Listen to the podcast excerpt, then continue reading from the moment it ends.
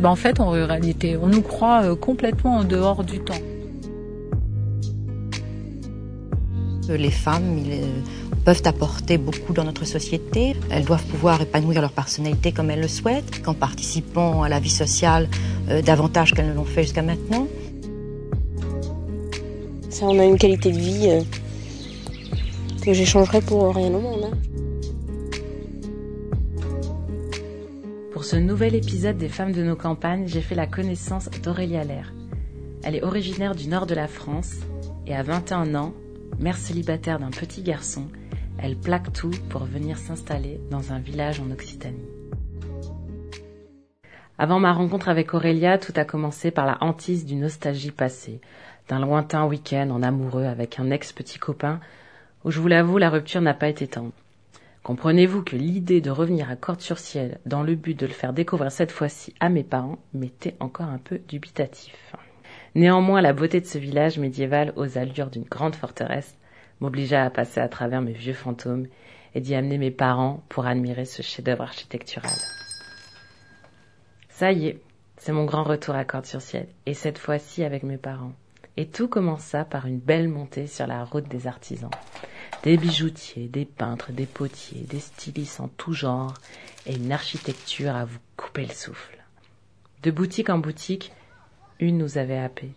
Une maroquinerie. Des sacs colorés de partout, une odeur forte de cuir.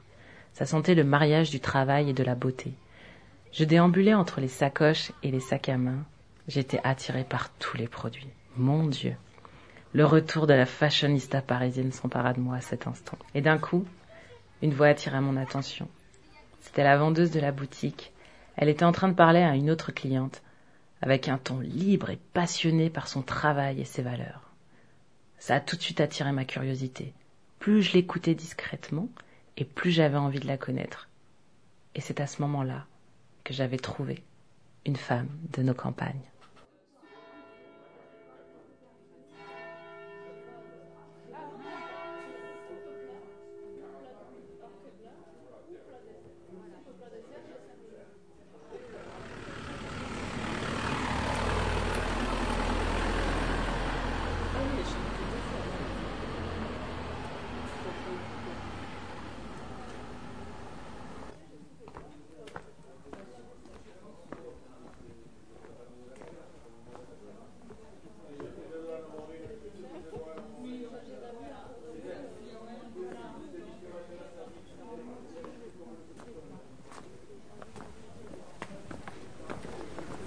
Bonjour Aurélia. Jessica. Ça fait longtemps Euh, depuis septembre Depuis septembre. Depuis septembre. Allez, Bah, merci de nous accueillir. bienvenue chez moi. Entrez.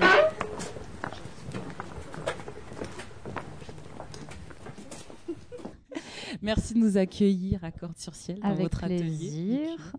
Vous êtes euh, artisan maroquinière, C'est ça. on a bien précisé. Euh, vous avez un parcours assez particulier. hein, euh, Vous venez de la région du Nord-Pas-de-Calais. C'est ça. Je sais pas si on le, Le dit Nord. encore. On dit le le, Nord, maintenant. Bah, maintenant, c'est les Hauts-de-France. les Hauts-de-France, à Lille. Et à 21 ans, mère célibataire, vous plaquez tout et vous venez vous installer à Corte-sur-Ciel. Qu'est-ce qui s'est passé euh, euh, dans votre tête voilà, pour que vous décidiez en même pas un mois, je crois, euh, de quitter le Nord pour venir à Corte-sur-Ciel? Alors, étant mère, j'ai pas eu envie d'offrir une vie citadine à mon fils. Et c'est surtout que j'ai découvert Cordes sur Ciel juste en me promenant. Je connaissais des personnes qui habitaient pas très loin. Et je suis montée à Cordes avec euh, mon fils dans sa poussette. Alors, physiquement, c'était un peu difficile, mais j'y suis arrivée et j'ai eu un coup de cœur. Voilà, je me suis promenée, j'ai regardé mon fils, je lui ai dit écoute, euh, qu'est-ce que t'en penses Euh, On serait bien là. euh. Et je suis redescendue du village après cette euh, visite. Je suis allée chercher du pain et j'ai vu une annonce euh, à la boulangerie. Euh, voilà, petite annonce, maison à louer avec jardin. J'ai appelé, je suis allée visiter et j'ai dit oui. Euh, je suis remontée dans le nord une semaine après euh, en expliquant à ma famille que ben voilà, j'avais pris la décision de, de partir. Ça a été un peu difficile à accepter pour eux et j'ai pris mes affaires, enfin en tout cas le peu d'affaires qu'on avait, le strict minimum et euh, j'ai atterri à Cordes ben, trois semaines après. Donc c'était en 2000. Mon fils a eu juste un an le jour où on a emménagé et, et j'ai redémarré une nouvelle vie.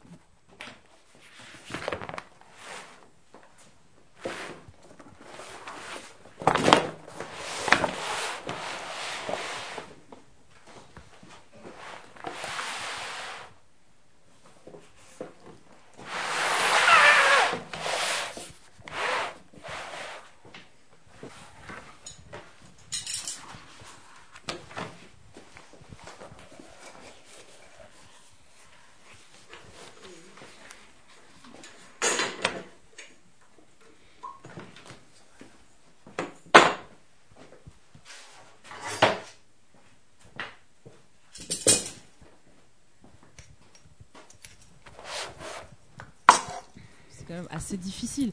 21 ans, mère célibataire. On arrive dans, un, dans une région, dans un village.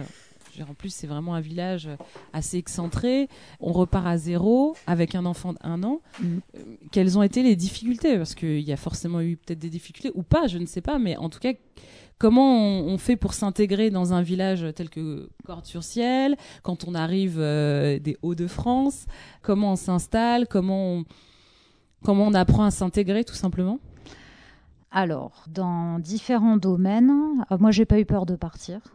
Je comprenais pas pourquoi on n'allait pas vivre aux endroits où on partait en vacances avec mes parents. Je leur ai toujours dit qu'un jour de toute façon je partirais. S'installer à Cordes, j'étais jeune, donc je pense qu'on part sans a priori, sans préjugés.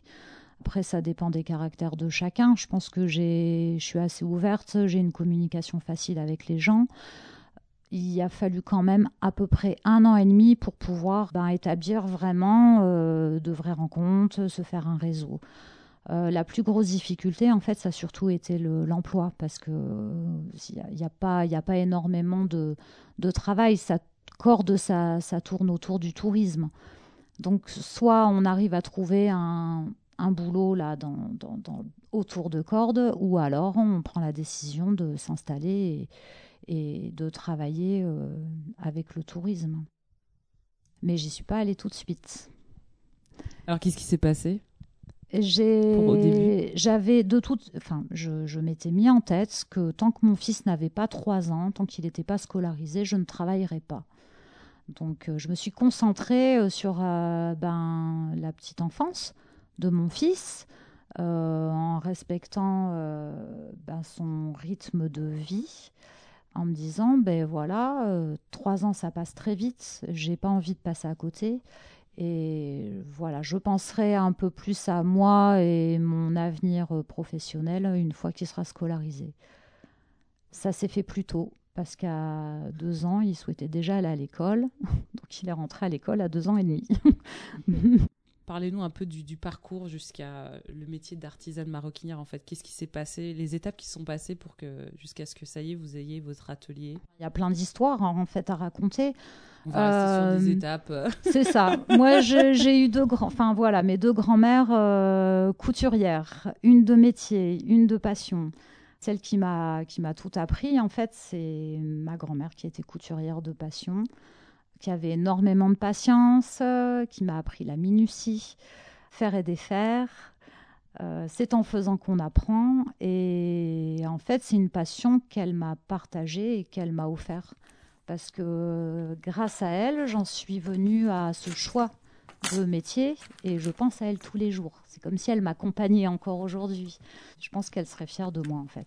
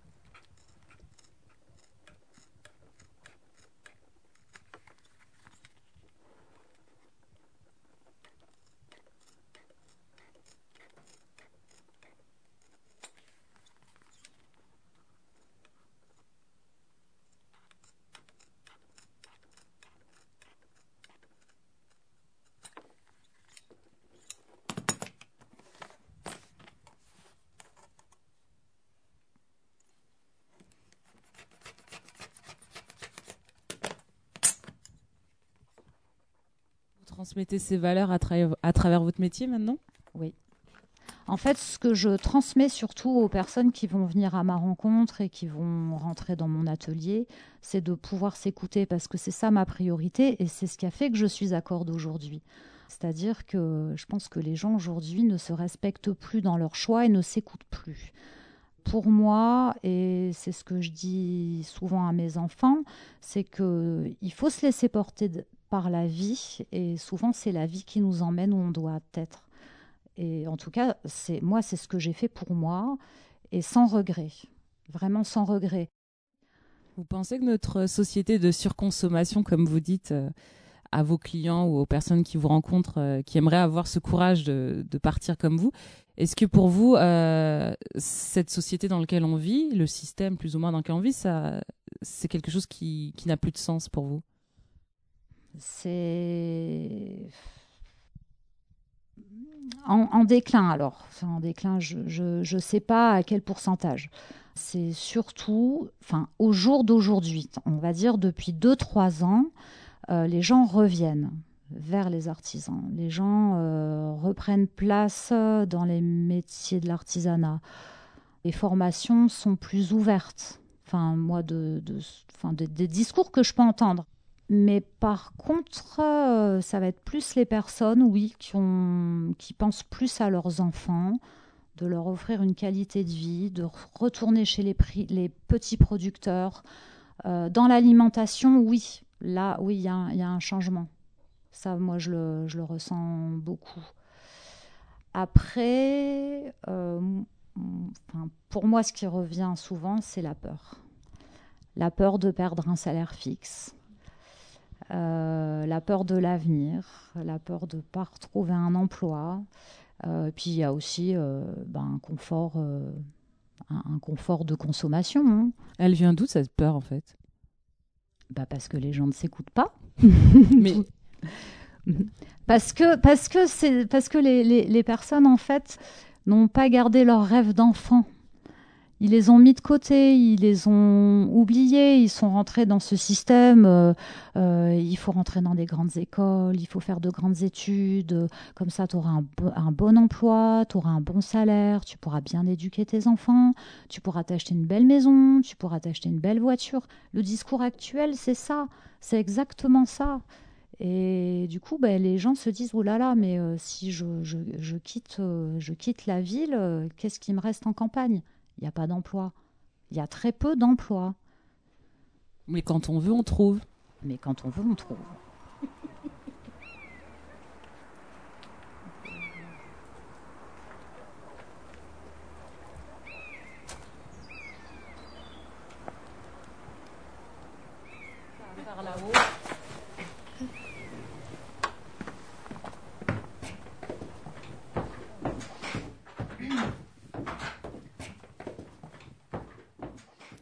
Comment elle, est arrivée, c'est cette rencontre entre euh, déjà alors les valeurs de votre grand-mère euh, en tant que couturière, donc il y a déjà euh, le début d'une passion, d'une révélation qui se réveille en vous, et comment s'est faite ou comment où s'est passée la rencontre avec le travail du cuir? Alors, quand je suis arrivée à Corde, on m'a proposé un petit, un petit boulot de vendeuse dans une boutique de maroquinerie. Euh, donc je me suis retrouvée dans les odeurs. J'ai voilà dans les métiers de l'artisanat, même si c'est pas moi qui fabriquais, j'étais juste euh, vendeuse. Donc voilà, ça c'est ça c'est un point de départ. Donc, faut rester à l'écoute de ce point de départ. Tiens, c'est marrant. Quand j'étais petite, euh, je suis allée visiter euh, un maroquinier euh, en présence de ma famille à Joyeuse, dans l'Ardèche. Et là, j'ai été. Enfin, pour moi, c'était une rencontre extraordinaire. Et j'ai dit à ma mère, c'est ça que je veux faire plus tard.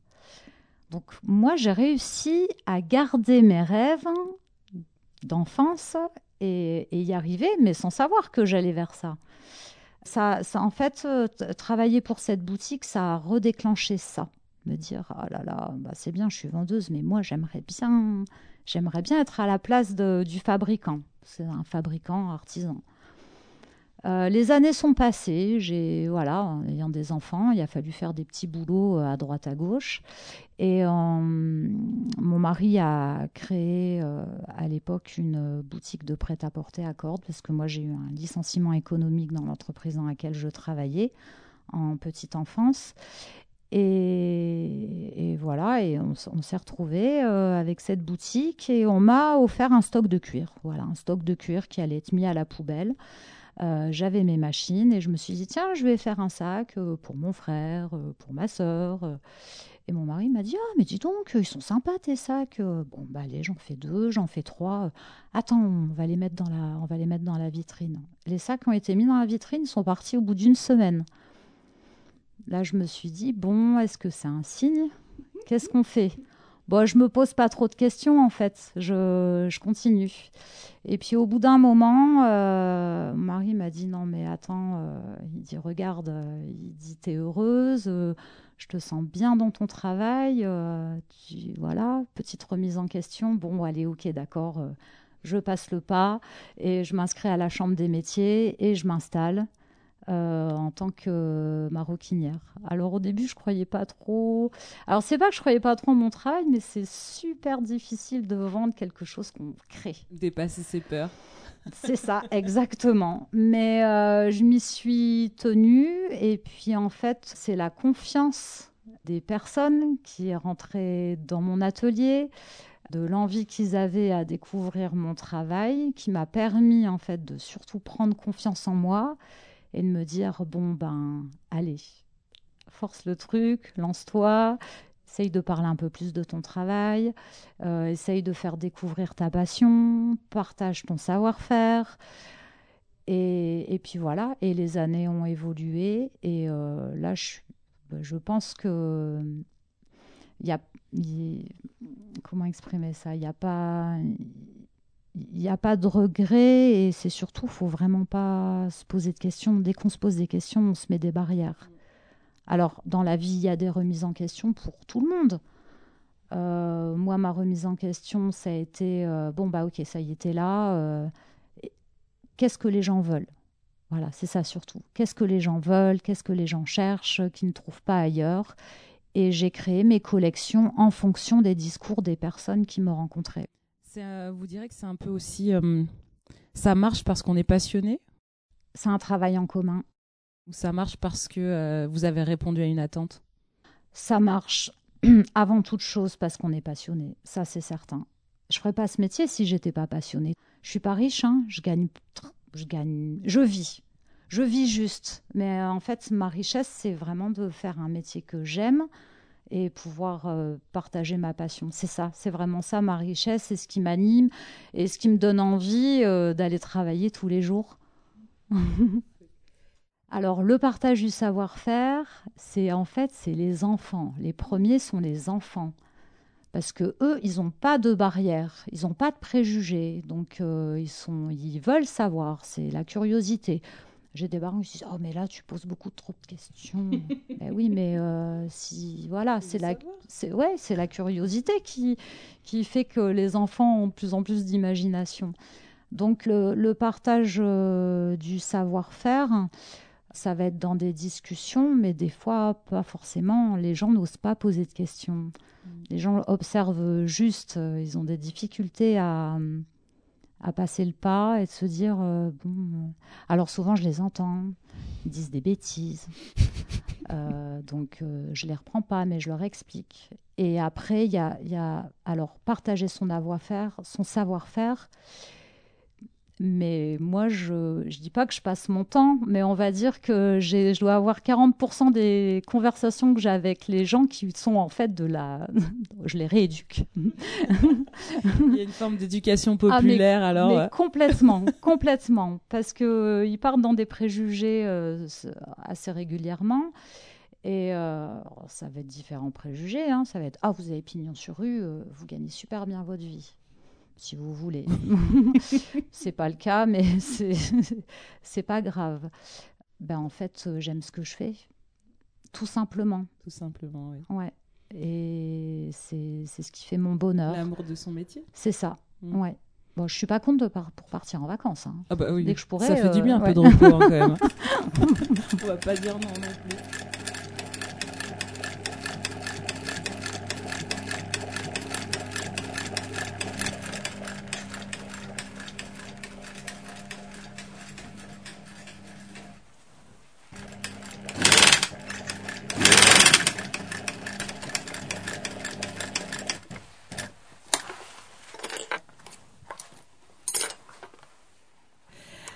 Passion, l'amour du métier. euh, mais il faut pas oublier que vous avez déjà un premier métier, c'est le métier de maman. Alors comment on gère au quotidien le métier d'artisan maroquinière et le métier de mère? Alors l'avantage de travailler chez soi, c'est que euh, on reste disponible pour ses enfants.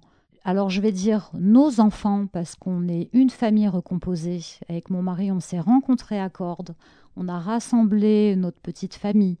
Donc je n'ai pas éduqué qu'un enfant. J'ai éduqué quatre enfants. Euh, même si c'est pas moi qui les ai fabriqués, enfin en tout cas les trois autres, ils ont grandi avec des parents disponibles, c'est-à-dire qu'on n'a pas été des parents à partir au travail le matin, à prendre la voiture, à rentrer fatigués, à pas pouvoir euh, ben, leur apporter de la patience, euh, de l'attention. Le fait de travailler à la maison, ça veut dire euh, ben tu as des devoirs à faire, viens, tu te mets là dans le coin de l'atelier, euh, je travaille mais je t'accompagne. Avec le, le message euh, de leur dire ne mets jamais tes rêves de côté. Sois à l'écoute de toi-même. Fais des études, ben voilà, parce que c'est des études qui t'animent. Tu, tu ne veux plus les faire, eh ben c'est pas grave, la vie t'emmènera où tu dois être. Et c'est exactement ce qui se passe pour eux. hein. Le moment le plus important, c'est le repas. Ça, c'est primordial. Le repas, c'est le moment où, on raconte ses malheurs, où on raconte ses bonheurs, et ne pas aller se coucher avec un fruit pourri, parce que le fruit pourri contamine les autres, et la communication, c'est ce qu'il y a de plus important. Est-ce que vous, revendiquez comme un certain Pierre Rabhi une sobriété heureuse? Euh, oui, c'est ça. c'est c'est exactement ça. Je, je plains euh, tous ces enfants qui se promènent dans Cordes avec euh, des téléphones portables, des tablettes, des enfants de 3-4 ans qui sont en poussette avec des tablettes parce qu'il ne faut pas faire de bruit, parce qu'il ne faut pas toucher, parce Mm. que papa et maman sont en vacances et ils ont besoin euh, de se reposer. Euh, moi, ça me terrifie cette société. Mais vraiment, c'est. Alors, euh, je, je, je parle en général parce que tout le monde n'est pas comme ça. hein. Moi, je vous parle de la plupart Oui, euh, des citadins qui habitent dans les grandes villes et des parents qui ont des métiers qui leur prennent euh, eh ben, toutes les priorités qu'on devrait apporter à un enfant. Et puis cette télévision qui devrait être à bannir. Est-ce que parfois ça peut devenir un poids, cette agitation touristique? Hum, Moi, je le ressens pas spécialement parce que les gens qui viennent à Cordes, qui découvrent Cordes, euh, il se passe quelque chose au fond de leur cœur. On, on peut, pas euh, rester euh, là comme ça euh, face à un mur. On arrive à, quand on arrive à Cordes, on, peut imaginer, voilà. En fait, c'est ça, c'est l'imagination qui reprend surface et les gens se disent ah là là mais Cordes construit en 1222 mais comment les gens vivaient? Et, nous on, voit hein, euh, souvent ils, se, posent 10 000 questions et euh, moi je les invite à aller à- au musée euh, Charles Portal où là vraiment l'histoire de Cordes euh, est racontée euh, ils oublient. Ça y est, ils oublient leur euh, vie citadine. euh, euh, bon, après, euh, il y en a, c'est un peu. Je dis pas Disneyland pour eux. mais- Il y a un peu de ça, voilà. Waouh ouais, enfin, non, non, mais les gens sont agré- agréablement surpris, en fait. C'est c'est impressionnant. Enfin, je veux dire, euh, quand on est, on connaît pas Cordes et qu'on arrive par la route, soit par la route de Gaillac ou par la route euh, d'Albi, on voit cette euh, cité médiévale euh, imposante euh, qui a été construite sur un piton rocheux. Euh, ben, euh, c'est notre patrimoine, vous voyez C'est no- c'est notre patrimoine français. Il se passe quelque chose. Il se passe quelque chose. Moi, j'en suis à la troisième hein, euh, visite à Corture-Ciel. Alors, donc, et j'ai un coup de cœur à, à chaque, à chaque expérience, visite. hein, il y a- il se passe quelque chose, comme vous le dites. hein, bah, la dernière fois, c'était vous, mon coup de cœur. Oui, apparemment. La preuve, je suis revenue vous voir. Mais vous revendiquez aussi cette simplicité et ce savoir-faire aussi dans votre travail. Et euh, d'après ce que vous m'aviez un peu expliqué, c'est que vous avez euh, euh, une volonté d'avoir euh, une fabrication, donc tout est fait main, Mhm. locale. Et donc, est-ce que vous pouvez nous en dire un peu plus sur le, le- comment vous fournissez en cuir, d'où vient ça. votre cuir et euh, votre volonté euh, à, à revenir euh, à des matières premières locales Mhm. Mes méthodes de fabrication, moi, ma priorité, en fait, c'est de ne pas faire un produit industriel. Donc, mon choix a été de n'utiliser, enfin, d'utiliser très peu de machines industrielles. J'ai trois machines à coudre. Voilà, c'est les seules machines qui vont fonctionner à l'électricité. Je ne pars pas mes cuirs parce que moi j'aime travailler le cuir brut, j'aime travailler son épaisseur, sa rigidité, sa solidité. Je n'ai pas de presse de coupe, donc je coupe tout à la main. Pour moi, ça c'est important. C'est vraiment très important parce que je pense que comme c'est des métiers qui se perdent et que malheureusement aujourd'hui, euh, en majeure partie, hein, euh, il y a pas mal d'écoles qui forment les, maroquiniers à l'industriel. C'est important d'expliquer aux gens, bon bah voilà, euh, vous rentrez dans un atelier, euh, les prix sont, sont ceux-là, à savoir c'est que je ne compte pas toutes mes heures de travail, et heureusement pour eux, parce que sinon de toute façon ils n'auraient pas le budget, et que mon but, euh, c'est pas non plus de faire euh, une boutique euh, musée. Je suis très égoïste dans mon travail, c'est-à-dire que je ne fais que ce que j'aime. Euh, J'ai 30% de ma fabrication qui sont des commandes personnalisées. Si la commande ne m'intéresse pas, je passe pas à la priorité de vendre. Vous voyez ce que je veux dire? Prendre une commande pour entrer de l'argent. C'est je prends la commande parce que c'est un travail en commun. C'est un travail d'échange avec la personne, euh, d'écoute. Euh, J'essaie de m'adapter à ce que les gens souhaiteraient, à leur budget aussi, parce qu'aujourd'hui, c'est important de s'adapter au budget. Et c'est surtout euh, de pouvoir euh, montrer aux gens que aller chez un artisan, c'est pas plus cher que d'acheter un produit industrialisé. Souvent, les gens sont étonnés, dire ah ben ah mais je peux faire ça chez vous, mais à ce prix-là. Mais ça fait des années que je cherche ça, je ne trouve pas euh, dans les grandes voilà les grandes surfaces, on va dire. Et en plus, vous n'êtes pas cher. Euh, ben non, c'est juste, c'est pas que je suis pas cher, c'est juste que vous vous faites arnaquer chez les autres, quoi. Voilà, clairement, c'est dit. ah là, là, là, je, bon, je suis un peu, je, Non, mais euh, je me respecte, hein, je, suis- je suis, je suis assez franche, même un peu trop parfois. Ah mais il faut, il faut une personnalité pour faire ce genre de métier, de Voilà. toute façon. Parce que c'est pas, euh, je pars au travail, je commence à 9h, je finis à 17h. Hein, j'ai pas, voilà, c'est pas un- des horaires de fonctionnaire. hein. Moi, en pleine saison, je commence à 6h, euh, je finis ma journée à 20h. Hein, oui, oui, voilà. Et vous, fourni- vous fournissez où euh, le cuir? Alors, moi, ça, ça fait partie d'une de mes priorités aussi, c'est de pouvoir travailler en circuit court, c'est-à-dire travailler local. Mes matières premières, alors en fait, je ne travaille qu'avec deux fournisseurs. Mes cuirs, je vais à Mazamet, je me déplace à Mazamet chez un potier. J'ai besoin d'aller sur place, j'ai besoin de choisir mes cuirs, j'ai besoin de choisir mes couleurs, et c'est en fonction de ces choix-là que je vais créer mes collections. Mazamet, c'est à quelques kilomètres. Alors. Mazamet, c'est le Tarn, c'est après Castres, c'est euh, bah, le pied de la montagne noire. L'autre fournisseur avec qui je travaille, euh, c'est juste pour la bouclerie. Donc euh, tout ce qui est anneaux, rivets, pression. euh, L'entreprise est à C'est pareil, à côté. Pareil, c'est le Tarn Le aussi. D'accord. C'est vrai que on est dans cette actuellement quand même dans cette revendication quand même par rapport euh, euh, aux conditions de l'animal, euh, les conditions d'abattage. Et ben oui. il y a beaucoup, beaucoup de multinationales dans le luxe qui se font taper sur les doigts par beaucoup d'ONG. Oui. Donc, qu'est-ce que vous en pensez, vous, en tant qu'artisan marocain ben, C'est dramatique.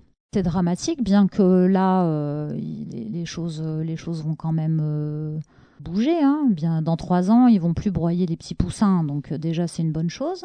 Ça, c'est gagné.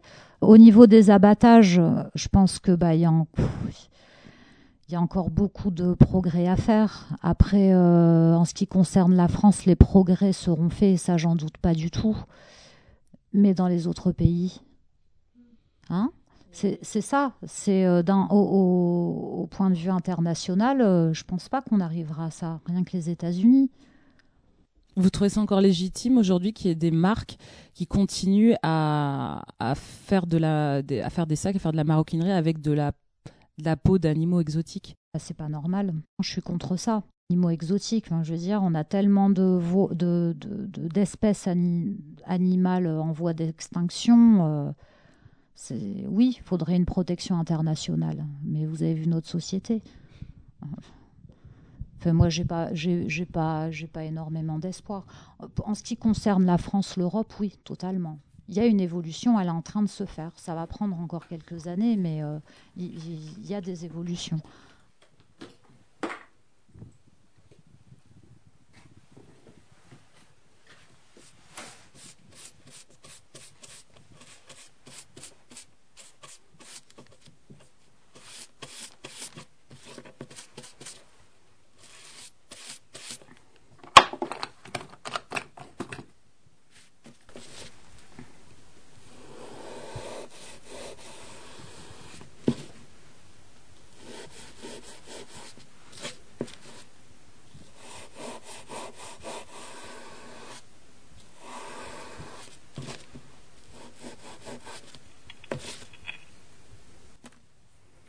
Et voilà, j'ai les doigts tout bleus et tout violets. Alors, euh, là maintenant, donc, euh, comme je vous ai expliqué, comme c'est des cuirs qui subissent un panache végétal, pour pouvoir les imperméabiliser, il faut les graisser. Donc moi j'utilise ce qu'on appelle de la graisse blonde. C'est un mélange de cire végétale et cire d'abeille. D'accord. Et ça sent très bon. Ah. Dommage qu'on ne peut pas transférer euh, les odeurs, mais oui, mais hop, les auditeurs vont entendre, euh, vont vous entendre. ah ouais. Moi, je pourrais en manger j'aime ça.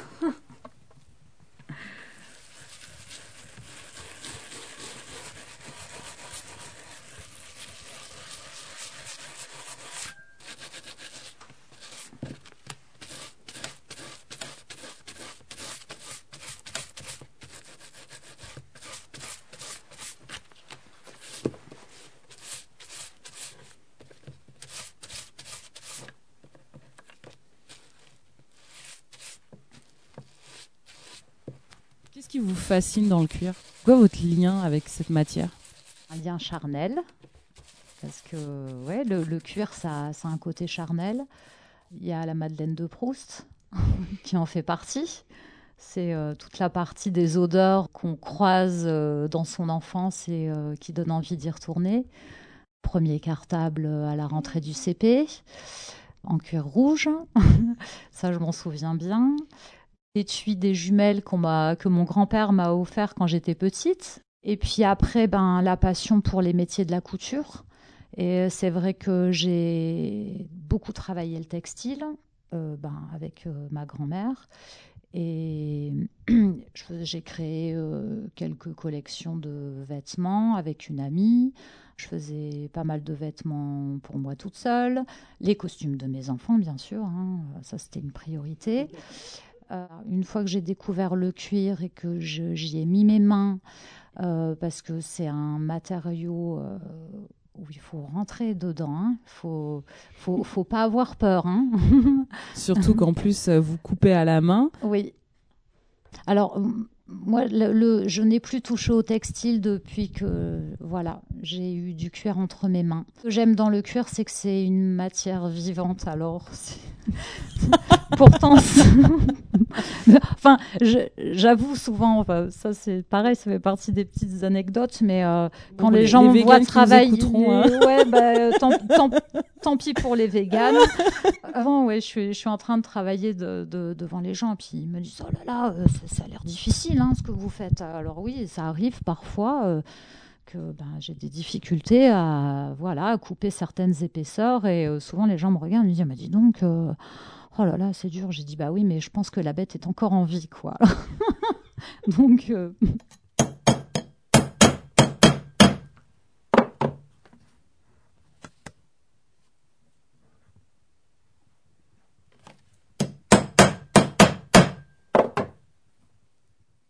Est-ce qu'il y a un sens aujourd'hui pour vous d'être une femme qui a fait le choix de vivre à la campagne? Est-ce que ça a un sens? Bah ça a mon propre sens. C'est un choix de vie. Je ne voulais plus grandir en banlieue lilloise, bien que j'adore le nord de la France, que la mentalité me manque énormément. Ce choix de vie est dans mon cœur depuis que je suis euh, enfant.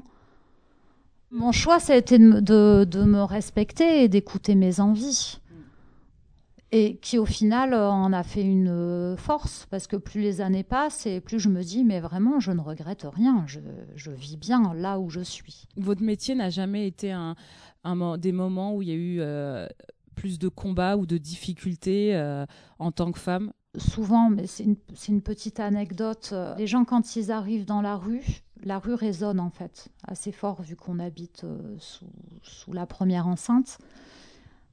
Euh, je tape du marteau. Je tape beaucoup de marteau. Et, alors ça, je dois l'entendre des, milliers de fois. Ah, euh, viens, on va voir ce qu'il fait le monsieur. Voilà. Viens, viens, on va voir ce qu'il fait le monsieur. Ah, puis alors, oh, bah, euh, c'est pas un monsieur. oui, c'est une femme. oui, les femmes travaillent le cuir. les femmes savent taper du marteau. Mais après, des difficultés en tant que femme, non. Des remises en question, oui. Pas sur ma personne, sur ma, place d'artisan au sein de cette société de surconsommation. Parce que c'est financièrement, il y, a eu des périodes difficiles. Il y a eu des périodes où je me suis dit, euh, ben c'est dur, euh, j'ai pas de vacances, je travaille tous les jours, je fais pas un métier facile physiquement. L'argent rentre pas suffisamment, le frigo ne se remplit pas suffisamment. Il y a des moments, j'ai des jours où j'ai l'impression vraiment de travailler pour l'URSSAF et pas pour moi-même. Et c'est pour ça que je vous dis heureusement que c'est un, un, métier de passion et que les artisans sont des passionnés. Voilà, j'ai eu cette phase de remise en mmh, question où il y a eu une perte de confiance parce que les affaires étaient moins bonnes. J'ai tout revu. J'ai revu euh, grâce à et ça, j'en parle parce que c'est important pour, c'est important pour moi. Euh, j'ai eu du soutien de ma famille. Donc ça, c'est la première chose, que ça soit euh, bah, mes enfants, mes parents, mon frère et ma sœur. J'ai la chance d'avoir une famille qui est très à l'écoute, qui est très encourageante, en tout cas qui a respecté mes choix et mes valeurs. Et vraiment, je les en remercie. Et j'ai un petit frère, un petit frère qui est, qui est extraordinaire, comme ma sœur, mais qui, lui, m'a vraiment mis un coup de pied aux fesses.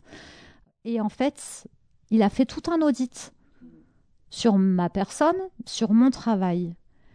Et j'ai, grâce à lui, vraiment, et je l'en remercie, je, Grâce à lui, mon entreprise a changé de nom. Grâce à lui, il y a eu la création d'un site internet. Grâce à lui, il y a de nouvelles collections parce qu'il a fallu que je, voilà, que je change mes collections pour m'adapter à la remise en question euh, bienveillante. Euh, Total.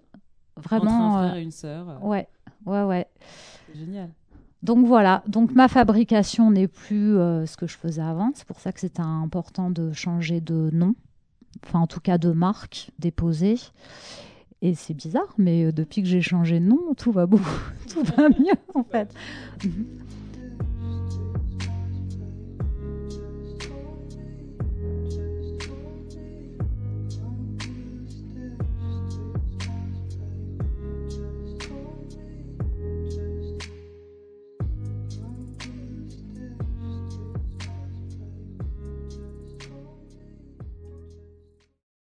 Merci à Aurélie Allaire d'avoir accepté de s'exprimer pour ce deuxième épisode. Merci à Tulip Van Abs pour la réalisation et le montage. Et merci à vous tous de continuer d'écouter les femmes de nos campagnes. À très bientôt pour un prochain épisode.